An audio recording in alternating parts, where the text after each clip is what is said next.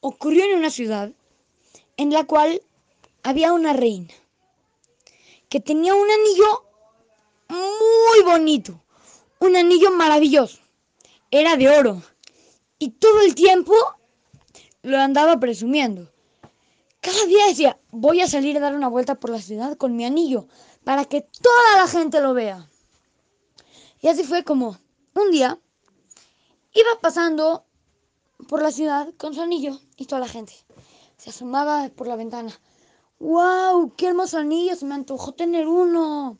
Otro día la gente decía, ¡ay! Ojalá, ojalá que ese anillo lo pueda tener mi esposa o mi hija o, o ojalá de que así pensaban muchas cosas del anillo, se les antojaba, tenían mucha envidia del anillo.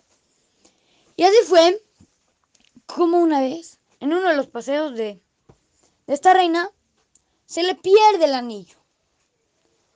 De pronto dice, no está mi anillo en mi dedo, no está, no lo puedo creer. Yo tengo que encontrar mi anillo y no puede ser que no esté.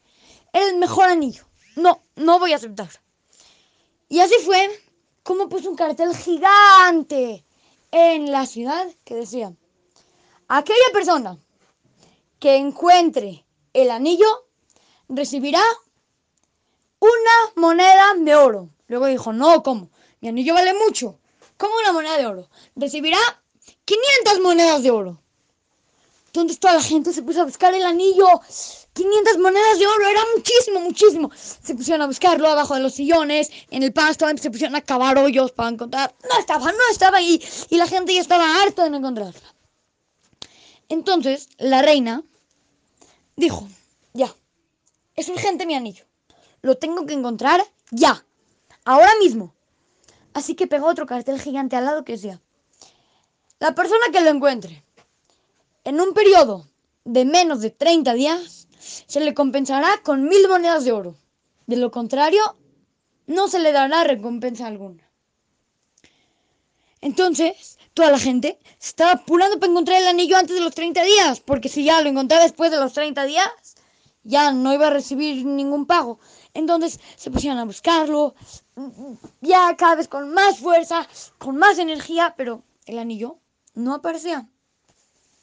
De pronto un jajam iba caminando en la calle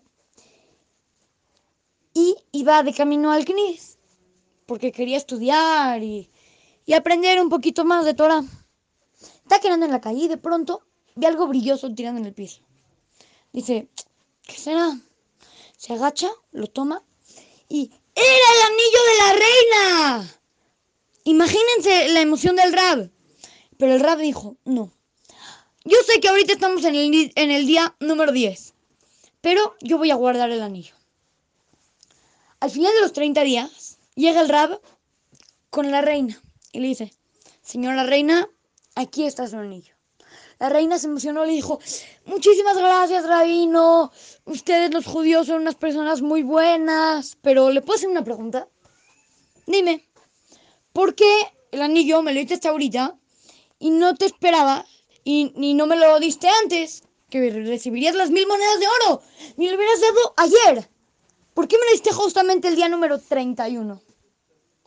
Le dijo el rap, mire, yo le voy a explicar algo. Nosotros tenemos un concepto que se llama Kiddush Hashem, santificar el nombre de Dios. Yo sé que el dinero vale mucho y que con el dinero la persona puede vivir tranquila o puede llegar a sentirse mejor si, si no es pobre. Pero si la persona tiene muchísimo dinero, tiene la oportunidad de tener muchísimo dinero, pero también puede, tiene la oportunidad de hacer Kiddush Hashem, es mejor que haga Kiddush Hashem. Porque de esta manera se santifica el nombre de Dios. Entonces, la persona judía siempre tiene que estar pensando en eso. La reina se quedó muy maravillada. Dijo, wow, así son los judíos, muy bien. Igual le dio las mil monedas de oro. De aquí se puede aprender algo increíble. El Kiddush Hashem, santificar el nombre de Dios, es lo más importante que hay en la vida. Si la persona llega a hacer de menos el nombre de Dios, la única manera en que se le perdone es santificando el nombre de Dios, haciendo Kiddush Hashem. ¿Cómo una persona puede hacer Kiddush Hashem? Aquí no hay ni una reina para que busquemos su anillo. ¿Cómo uno puede hacer Kiddush Hashem? Cuando una persona sube al camión y dice, buenos días, chofer, con eso ya es Kiddush Hashem. Eso ya es santificar el nombre de Dios porque el chofer ve que tú tienes kippah. Entonces dice, estos judíos son muy bien educados. Con eso ya es Kiddush Hashem. De aquí nos podemos aprender, de aquí nos podemos llevar una enseñanza muy bonita. Espero que les guste.